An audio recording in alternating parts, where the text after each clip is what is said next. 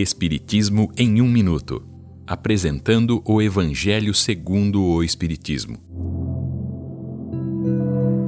Capítulo 3.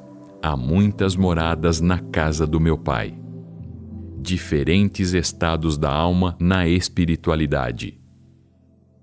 Quando Jesus disse que havia muitas moradas na casa de Deus, ele se referia aos mundos que circulam no espaço infinito e que oferecem a cada espírito a estadia adequada à sua evolução.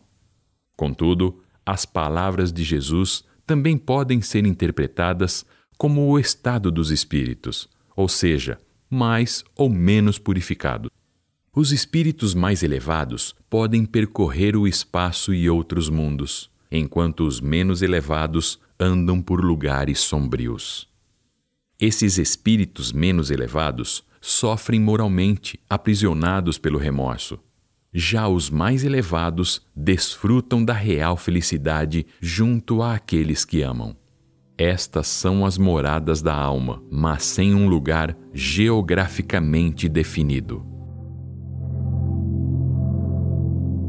Esta é uma livre interpretação. Livro consultado: O Evangelho segundo o Espiritismo de Allan Kardec, edição 3, em francês.